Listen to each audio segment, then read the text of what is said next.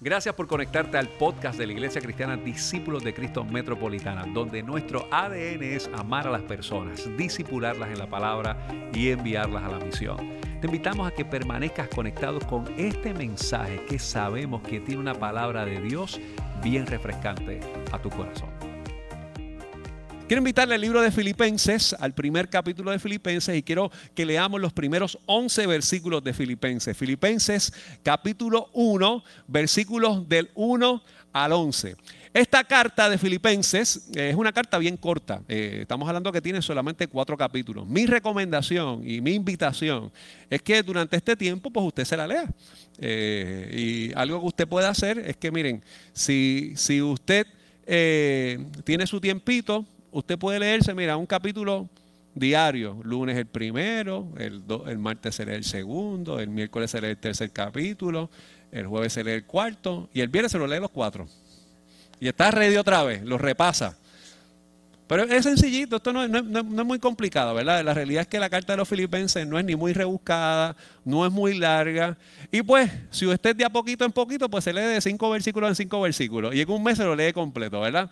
Pero es un buen episodio, es un buen texto que usted puede utilizar como referente, particularmente si, si no tiene un hábito de lectura o tanto de la escritura, que es algo que nosotros queremos inspirar lo que usted haga, o que simplemente le dé trabajo leer por un tiempo. Mire, la carta de filipenses son cuatro capítulos uno lunes, dos martes, tres miércoles, cuatro jueves, cinco, cuatro viernes otra vez. Y lo puedo hacer sencillo y anota hay unas cuantas cositas eh, en ese tiempo. Voy a estar leyendo la nueva traducción viviente, aunque voy a estar utilizando algunos conceptos de diferentes versiones en algún momento del mensaje. Dice la escritura, leemos la palabra del Señor, leemos en el nombre del Padre, del Hijo y de su Santo Espíritu. Amén. Saludos de Pablo y de Timoteo, esclavos de Cristo Jesús. Yo, Pablo, escribo esta carta a todo el pueblo de los santos de Dios en Filipos que pertenece a Cristo Jesús, incluidos los líderes de la iglesia y los diáconos. Que Dios nuestro Padre y el Señor Jesucristo les den gracia y paz. Cada vez que pienso en ustedes, le doy gracias a mi Dios. Siempre que oro, pido por todos ustedes con alegría, porque han colaborado conmigo en dar a conocer la buena noticia acerca de Cristo desde el momento que la escucharon por primera vez hasta ahora. Y estoy seguro que Dios, quien comenzó la buena obra en ustedes, la continuará hasta que puede, hasta que quede completamente terminada el día que Cristo Jesús vuelva. Está bien que sienta estas cosas por todos ustedes porque ocupan un lugar especial en mi corazón. Participan conmigo del favor especial de Dios, tanto en mi prisión como al defender y confirmar la verdad de la buena noticia. Dios sabe cuánto los amo y los extraño con la tierna compasión de Cristo Jesús.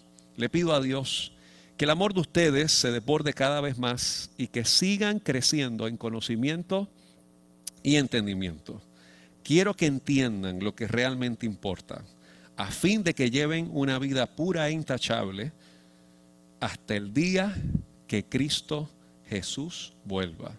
Que estén siempre llenos del fruto de la salvación, es decir, el carácter justo, que Jesucristo produce en su vida, porque esto traerá mucha gloria y alabanza a nuestro Dios. Señor, toda esta lectura que hemos leído, te pedimos que nos ayudes a verla con nuevos lentes, con una nueva apertura, con mucha sensibilidad a lo que quieres compartir con nosotros en el día de hoy y que podamos tener, Señor, la mejor actitud, no solamente para escucharte, sino también para responderte de la mejor manera al desafío que nos lances en la mañana de hoy. A tu nombre es la gloria y la honra. Oramos en el nombre de Jesús. Amén. Amén.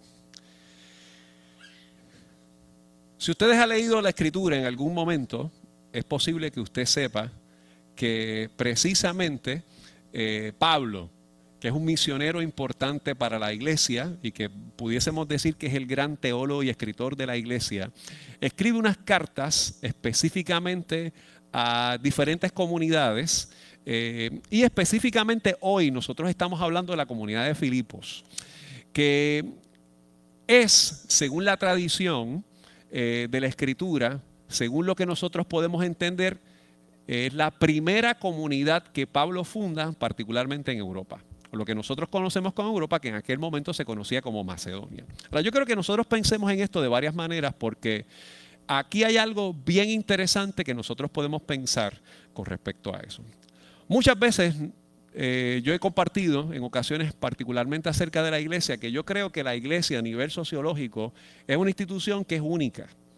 Eh, tenemos nuestra, nuestras arrugas y nuestras verrugas, pero la iglesia, eh, por lo menos yo considero que es de esas instituciones sociales, como hemos dicho, que aquí la gente entra desde los cero años y se va hasta que el Señor los llama a su presencia. Algunos el Señor los llama un poquito antes y algunos los llama después de los 90 y quién sabe si después de una centena de años.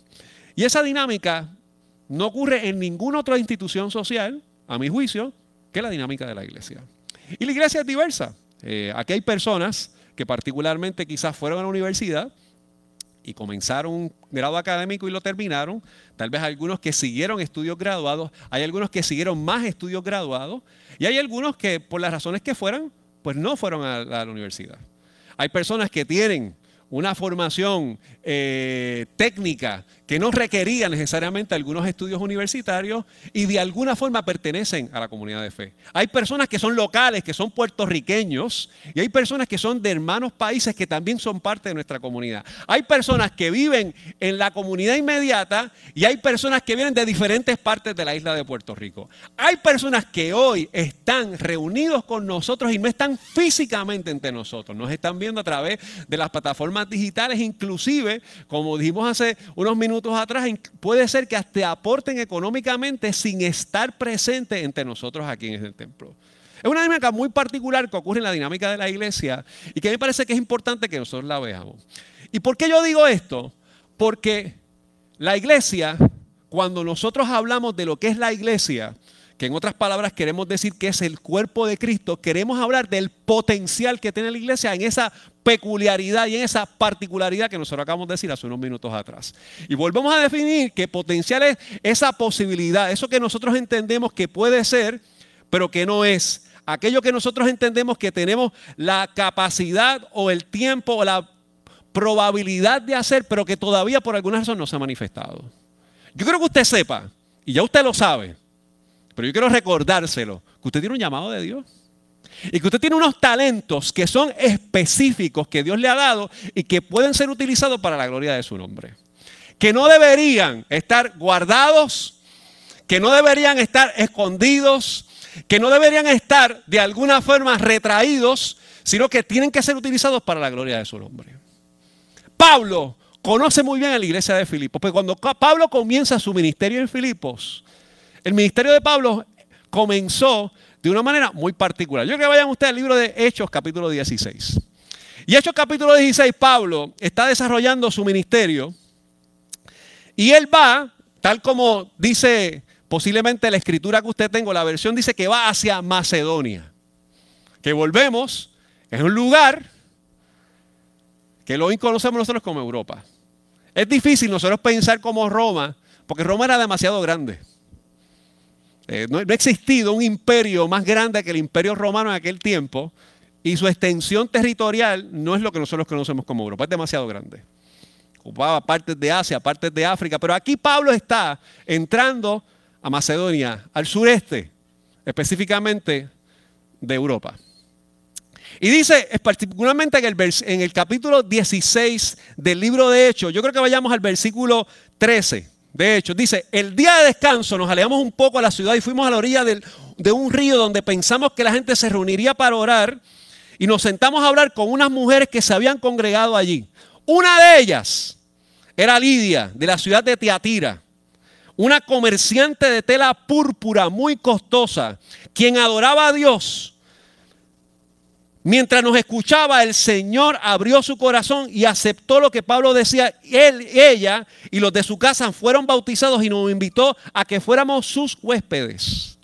Si ustedes reconocen que soy una verdadera creyente en el Señor, le dice Lidia, vengan a quedarse en mi casa y nos insistió hasta que aceptamos. Desde el principio, usted ve la escritura que las mujeres tienen una participación importante. Este asunto de que la iglesia evangélica calla a las mujeres es una mala interpretación del texto bíblico. Y nosotros como iglesia creemos que las mujeres son importantes y su voz es necesaria para proclamar el evangelio. Y aquí vemos que la primera creyente que por lo menos nosotros vemos en Filipos es una mujer que se llama Lidia, que vendía tela púrpura, costosa, una mujer comerciante. Y lo interesante de esta mujer que cuando reciba a Pablo, es que ella entiende que ella puede aportar algo al desarrollo de la obra. Ahora, justamente unos versos después, la cosa se pone un poquito más peluda. Porque no solamente Pablo va a Filipos, sino cuando entra a Filipos, se encuentra con una situación particular donde allá había una muchacha que era explotada por unos hombres. Vamos al versículo 16. Cierto día, cuando íbamos al lugar de la oración nos encontramos una joven esclava que tenía un espíritu que le permitía adivinar el futuro y por medio de la adivinación ganaba mucho dinero para sus amos. Ella seguía a Pablo y también el resto de nosotros gritando, estos hombres son siervos del Dios Altísimo y han venido para decirles cómo ser salvos. Y esto mismo sucedió día tras día hasta que Pablo se exasperó de tal manera que se dio vuelta y le dijo al demonio que estaba dentro de la joven, te ordeno en el nombre de Jesucristo que salgas de ella. Y al instante el demonio la dejó. Esta muchacha era explotada por varios varones. Ella decía lo que estaba pasando, pero realmente había unas personas que se estaban aprovechando de esta joven y lucrando de ella.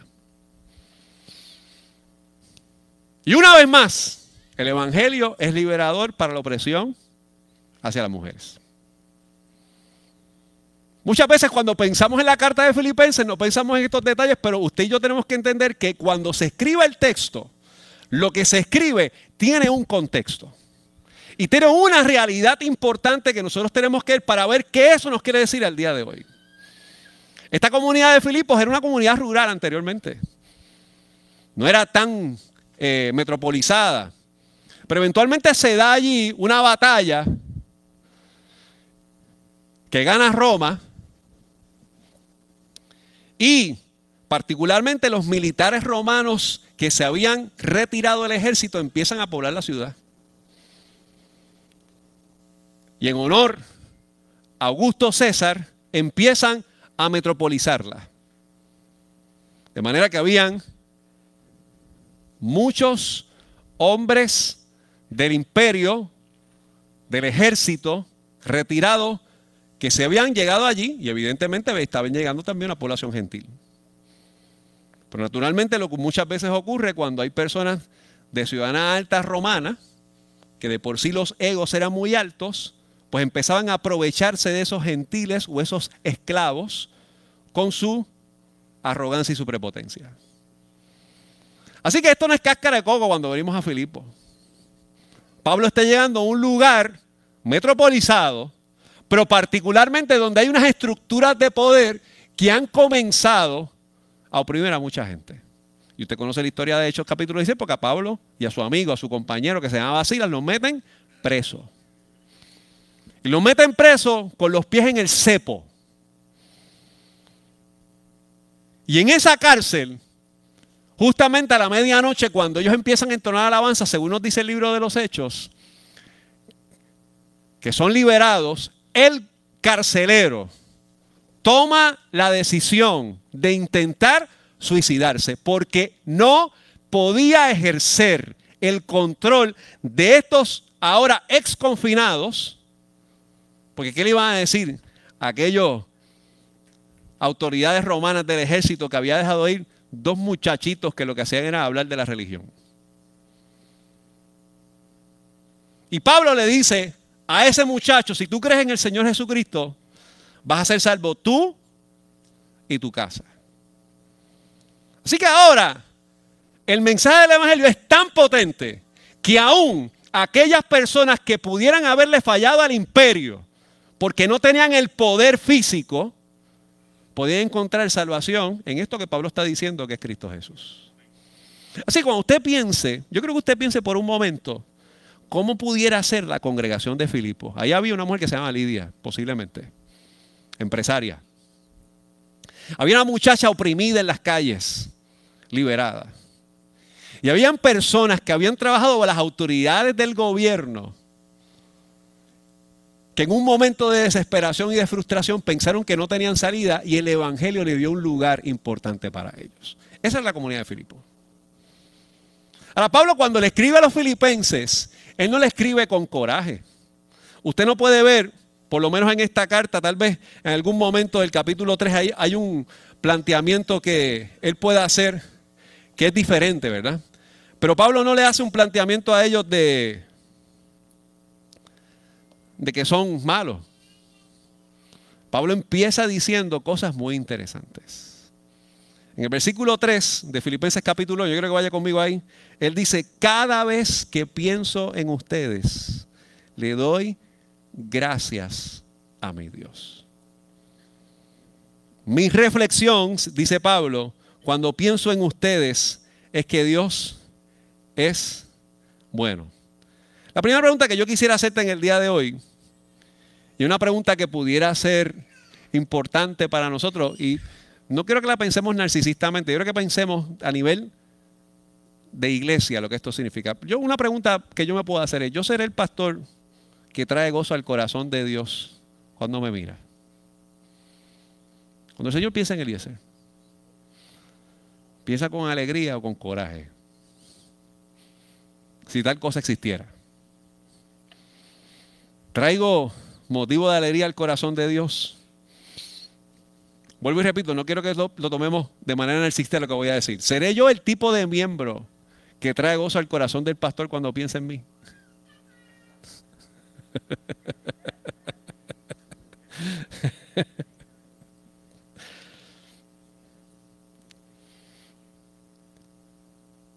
Ser el tipo de feligres o de miembro de la, de la iglesia o de la congregación que trae alegría cuando piensan en nosotros. Tercera pregunta. ¿Seremos el tipo de iglesia que trae gozo al corazón de las personas que asisten a la iglesia y las personas que ven la iglesia desde afuera?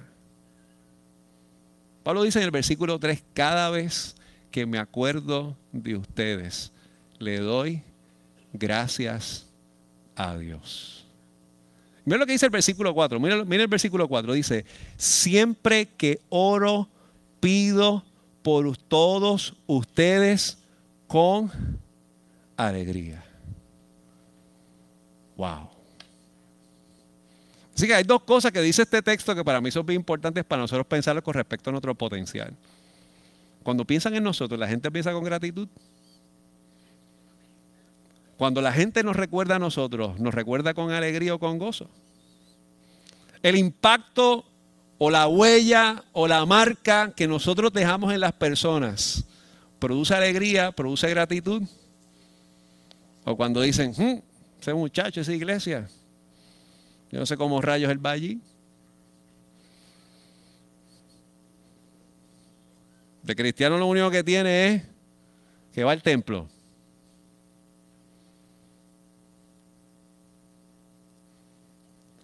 Es nuestra actitud como, la, como Lidia, la mujer de, que escuchó a Pablo y que utiliza su empresa para, para bendecir a la gente y para honrar a Dios.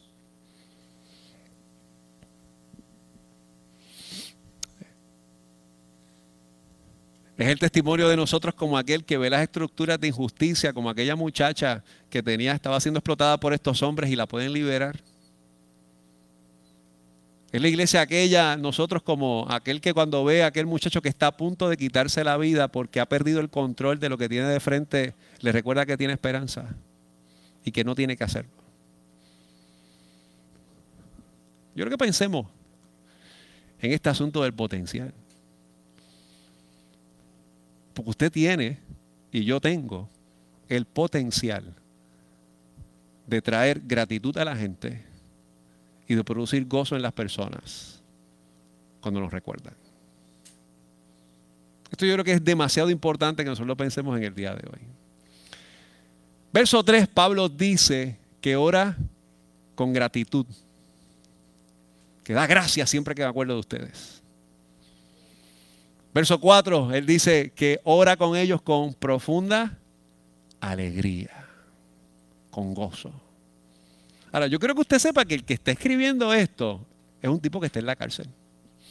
E, este asunto de yo recordarme con gratitud de la vida de los filipenses, lo estoy diciendo desde la prisión. Este asunto de yo decir que oro con alegría por lo que Dios hace con ellos, lo está escribiendo desde la cárcel.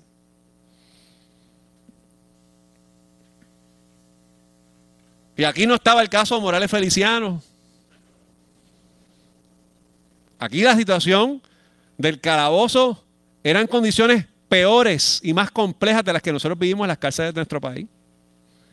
Y este hombre, cuyo único delito por el cual ha sido enjuiciado era liberar a aquella muchacha, está diciendo, yo me alegro por lo que Dios hace en ustedes. ¡Wow! ¿Qué estará pasando en este texto? Ya nosotros hablamos un poquito acerca de Filipos, ¿verdad? Y todas esas cosas que nosotros tenemos.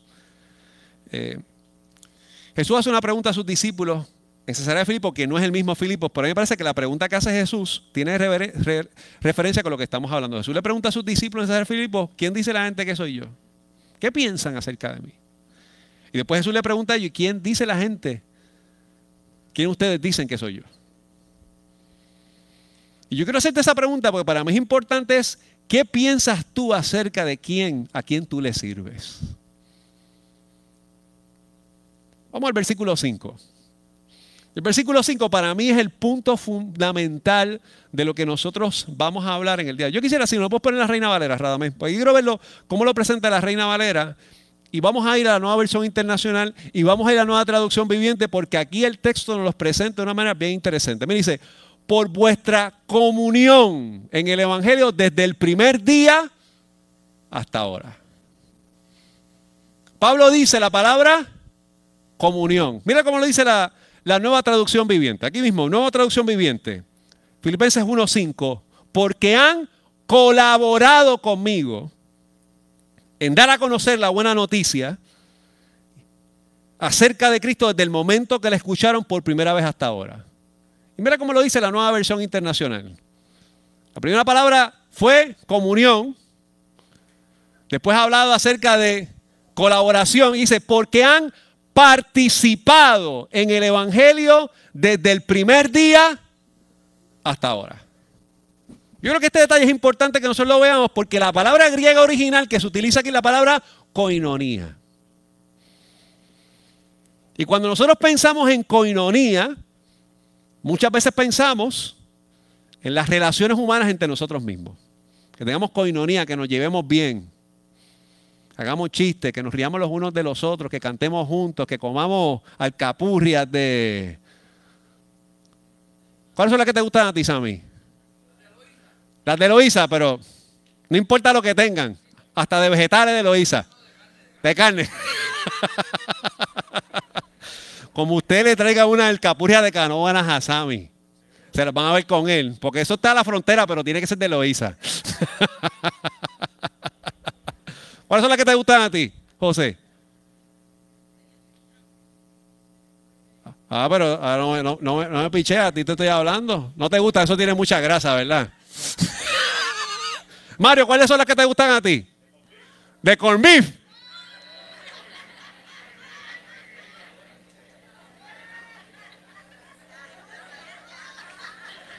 ¿Estas son las tuyas? La mamá de Carmen y las hace. Sí, sí, bueno. Ahora todo el mundo quiere tener comunión, participación, esta es. coinonía. Oye, Mario, tú sabes, tú eres casi vecino mío, una carburría de corn beef, tú sabes. Y ahí, tú sabes, no, tenemos coinonía participamos, colaboramos, tú sabes, tenemos comunión entre nosotros. Me acuerdo de ti. Y doy gracias por ti. En una de estas trotadas que de por la mañana, pasé por tu te toco la puerta y más vale que sabe con una capuria del corn ¿sabes? Pablo habla acerca de la coinonía, pero la define o por lo menos los traductores bíblicos los definen en tres maneras. Y me parece bien interesante, por lo menos en español. Lo primero que dice que es la palabra comunión. Y cuando nosotros pensamos en comunión, comunión tiene que ver aquello que nos une y que nos tiene en común. Ahora, yo creo que en este detalle de lo que es la comunión y qué es lo que nosotros tratamos de hablar en el día de hoy, y que intentamos que de alguna manera presentamos, la comunión es algo que no puede quedarse simple y llanamente como algo que yo recibo. Es como yo puedo participar de eso que estamos hablando. Así que hablamos de que la comunión, más allá de algo que nosotros tenemos en ese mismo sentir, tiene que ver también una participación de lo que nosotros hacemos. Y lo que a mí me parece que es interesante y lo que presenta la nueva versión internacional, que hay un proyecto de colaboración.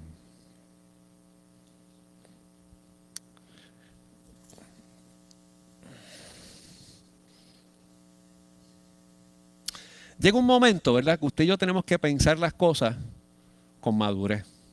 Pablo, Pablo le escribió a los Corintios y le dice, mira, cuando yo era niño pensaba como niño, pero después que yo fui un poco más grande, empecé a pensar las cosas como una persona más grande. Eh,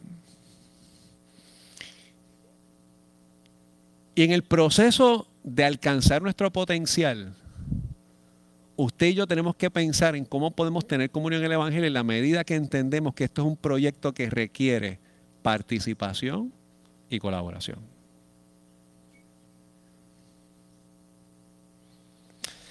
Cuando usted comienza un negocio o un proyecto, usted tiene o socios o clientes. Un cliente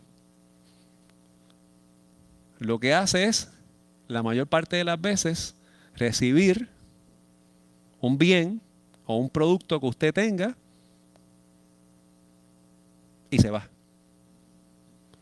Para el socio se involucra en el proyecto para participar de los sueños de los planes, de los proyectos y aporta para el desarrollo de ese proyecto.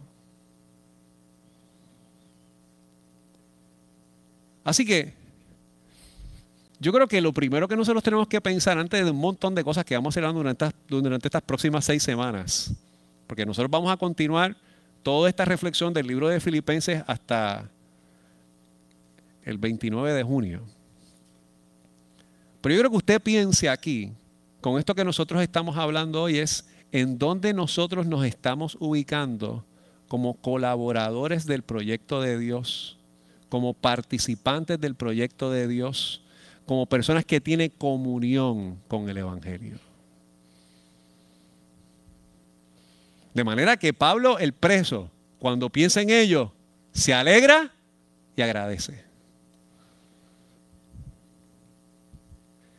Y yo creo que ha llegado el momento, mis queridos hermanos, que nosotros podamos traer gratitud a las personas cuando piensen en nosotros. Queremos que las personas sean agradecidas cuando piensen en nosotros. Y queremos sobre todo que las personas estén gozosas cuando piensen en nosotros. Ahora, para que no piensen que yo estoy hablando de un ego de nuestro nombre, es cómo usted y yo honramos a Dios en nuestro testimonio, de manera que las personas puedan ver a Cristo en nosotros. La pregunta fundamental aquí es, ¿cuál es la razón de la gratitud de Pablo? Y el gozo cuando piensa en los filipenses. Número uno, porque somos colaboradores de Dios y del Evangelio. En este tiempo, usted tiene que activarse ya. Y entender que la misión requiere que usted colabore en los proyectos de Dios y se forje en ser un contribuyente de las empresas de Dios. No estamos hablando de dinero. Es que usted trabaje. Que usted sirva. Necesitamos más maestros para nuestros niños en la iglesia más personas que toquen a la niñez de nuestra congregación, más personas que trabajen con la juventud de la iglesia, más personas que se activen en el proyecto de servicio de la iglesia, en el alcance de las comunidades. Y no únicamente que esto quede en la gestión de unos pocos, sino que todos de alguna forma entendamos que tenemos un potencial que Dios ha puesto en nuestras manos. Y que no es, pero puede ser, si nosotros nos em, em, involucramos en colaborar, aportar y participar de eso que Dios nos da a nosotros. La pregunta importante aquí es, ¿qué nos hace a nosotros estar unidos aquí? Miren, en esta iglesia, como en todas las demás, ¿verdad? No es que esto sea un distintivo de nosotros. Hay personas estadistas, estadolibristas y personas que creen en la independencia del país. Tenemos de todos. Hay personas que de alguna manera pudieron pensar que la vacuna era la mejor opción, como otros pensaron que no era la mejor opción. Y de ninguna manera se excluyó a nadie.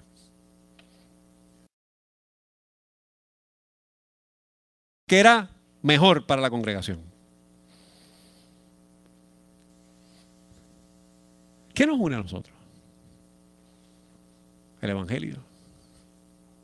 La historia de lo que Cristo ha hecho en nosotros nos mantiene unidos. Pero si de alguna manera la historia de lo que Dios ha hecho en nosotros es algo que nosotros tenemos engavetado y es más lo que nosotros destacamos en nuestra vida,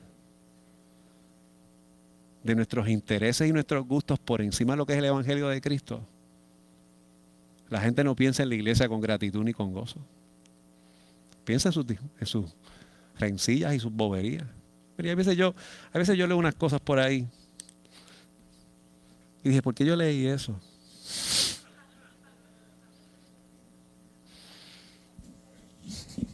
Eh, a veces creemos que mientras más establezcamos nuestro punto de vista para callar al otro, pues nos escuchamos más. Y yo, no sé, yo no sé si que estoy viejo, soy bobo o tonto, pero como que ese tiempo de estar peleando y diciendo cuán equivocado está el otro, es como que, ay, eso está tan old yo sé, como que eso está tan añejado que no, como que no glorifica a Cristo. Y un momento que no edifica.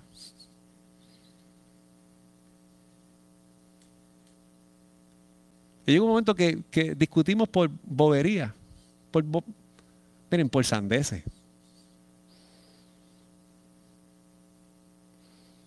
Y yo imagino que nos parecemos más a la iglesia de Corinto, que una iglesia bien chismosa. Que tenía mucho lengua y mucha cosa, pero eran una iglesia horrible para ser parte de ella, hasta que Pablo lo coge por el cuello. Y no nos parecemos a Filipo, que un tipo en la cárcel dice, wow, esa iglesia. Wow son colaboradores, aún en mis prisiones. Tenemos comunión, aún en la distancia.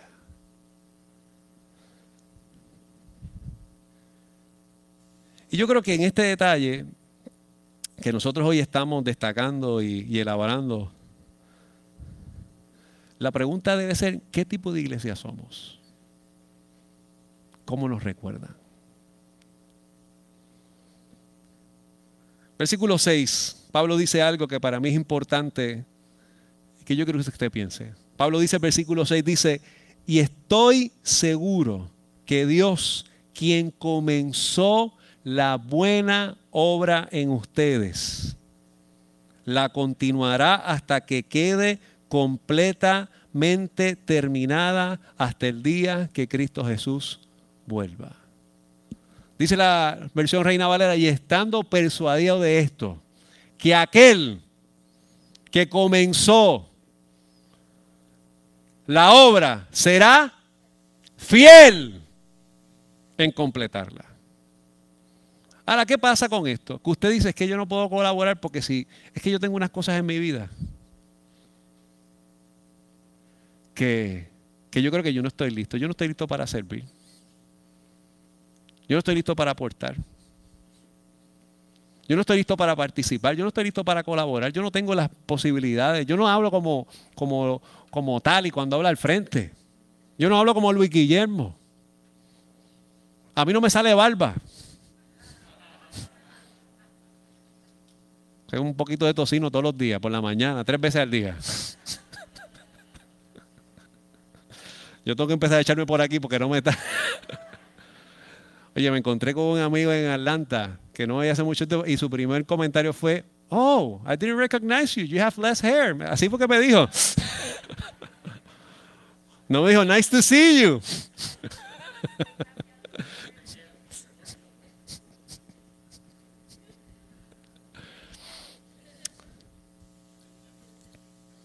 Y la cosa es que ustedes parece que lo confirman porque no fueron empáticos ni nada, se rieron.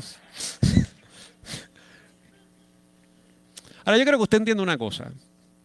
Cuando nosotros pensamos en esto de, que, de, la obra de Dios, miren, nosotros hemos hecho un montón de veces en nuestra vida cosas. Es más, voy a hacer una pregunta. ¿Quién de los que están aquí ha comenzado algo que nunca lo ha terminado?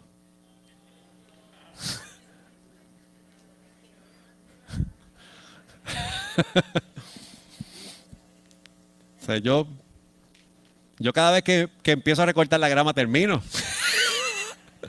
Por eso he decidido no, comenzar mucho. Sí, sí, cuando empieza, exacto. Problema porque Raquel está en la cámara del medio. Acá, la, señal se acaba de ir ahora mismo.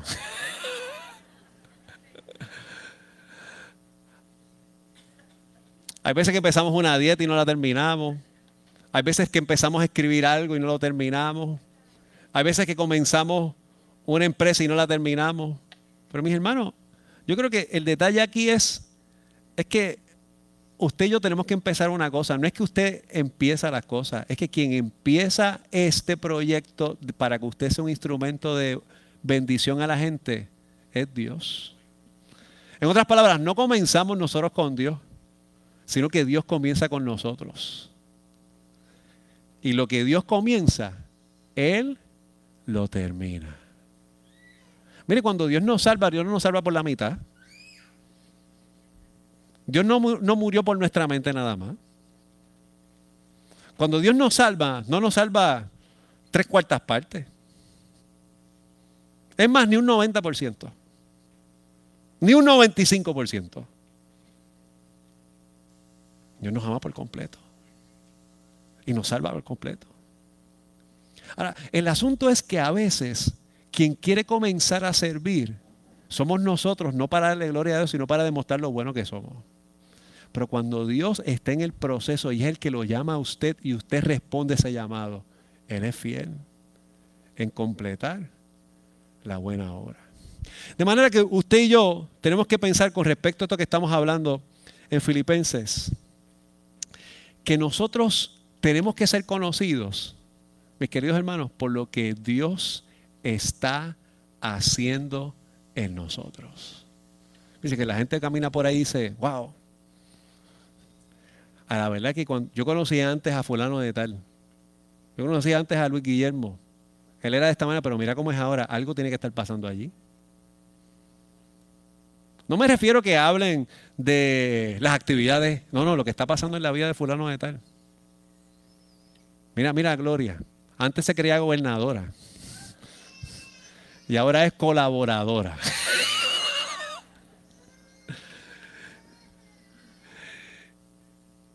que nos conozcan por lo que Dios hace en nosotros.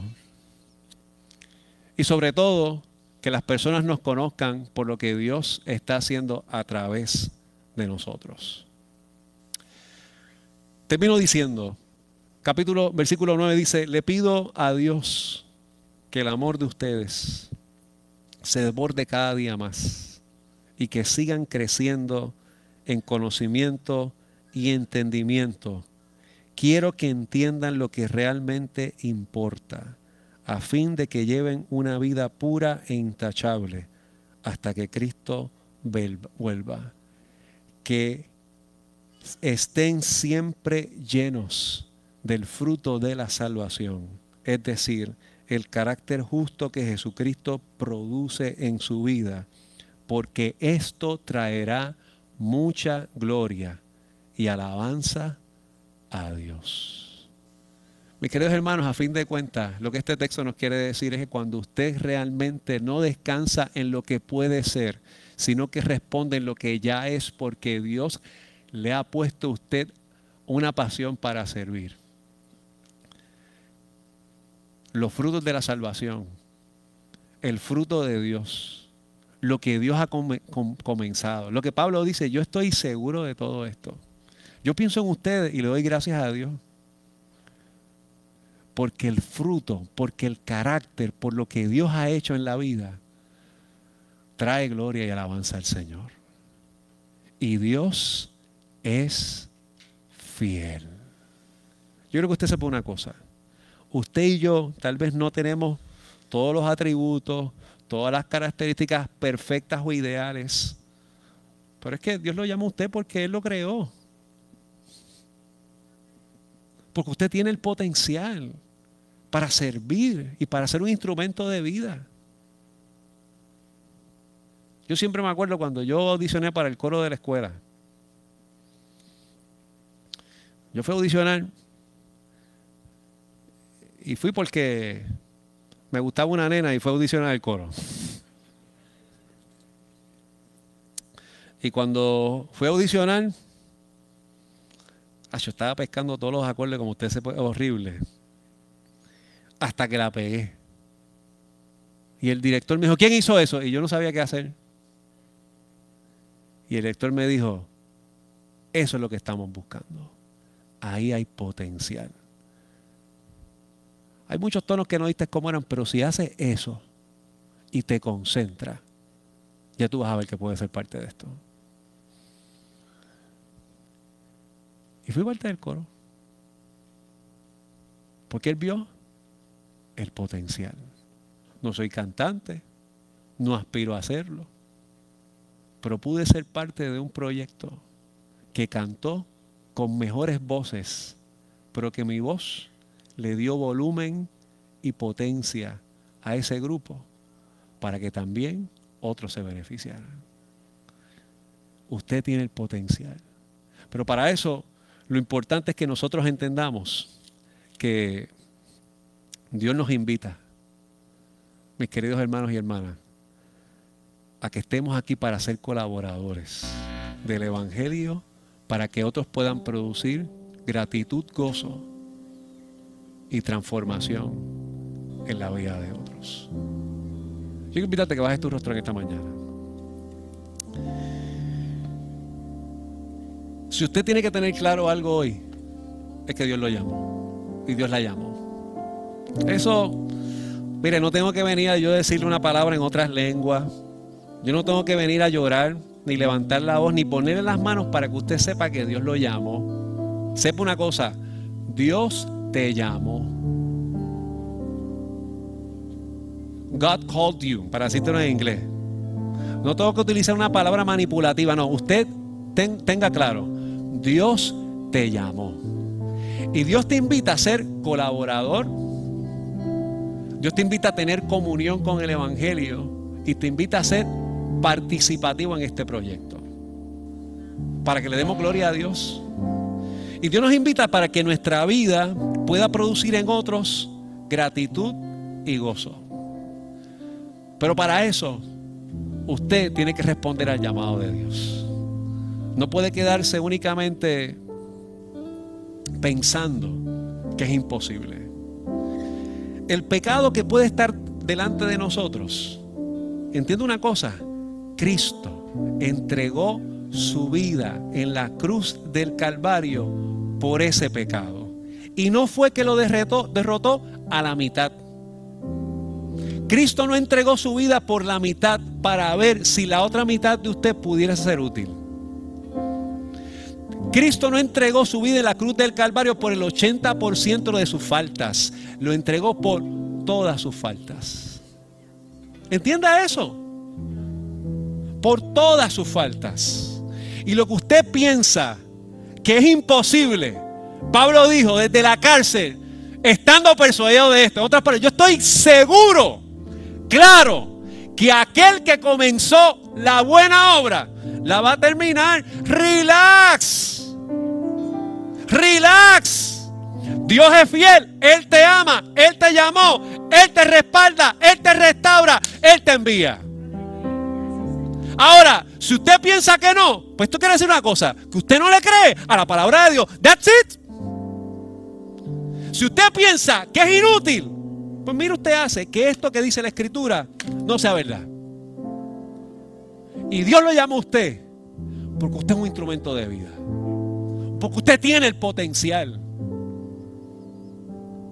Pero si usted quiere vivir para que otros no den gracias a Dios por la obra que Dios ha hecho en su vida, que no se que no, que no tengan alegría por las cosas que Dios ha hecho en su vida, pues entonces preferimos el evangelio de la prisión al evangelio de la libertad. Yo quiero invitarte que bajes tu rostro aquí esta mañana. Y si usted entiende que Dios le ha hablado a usted y lo ha llamado, y por alguna razón hay algunas cosas que usted está ahí peleando, ahí, tratando, esta mañana es un día que Dios le invita a decir, yo te creo. Gracias por haberte conectado a nuestro podcast de la semana de la Iglesia Discípulos de Cristo Metropolitana. Te invitamos a que continúes conectado con nosotros en nuestra página de internet que es www.icdcmetro.com y que sigas compartiendo este mensaje a través de Facebook, Twitter, YouTube e Instagram. Gracias por haber estado con nosotros. Dios te bendiga.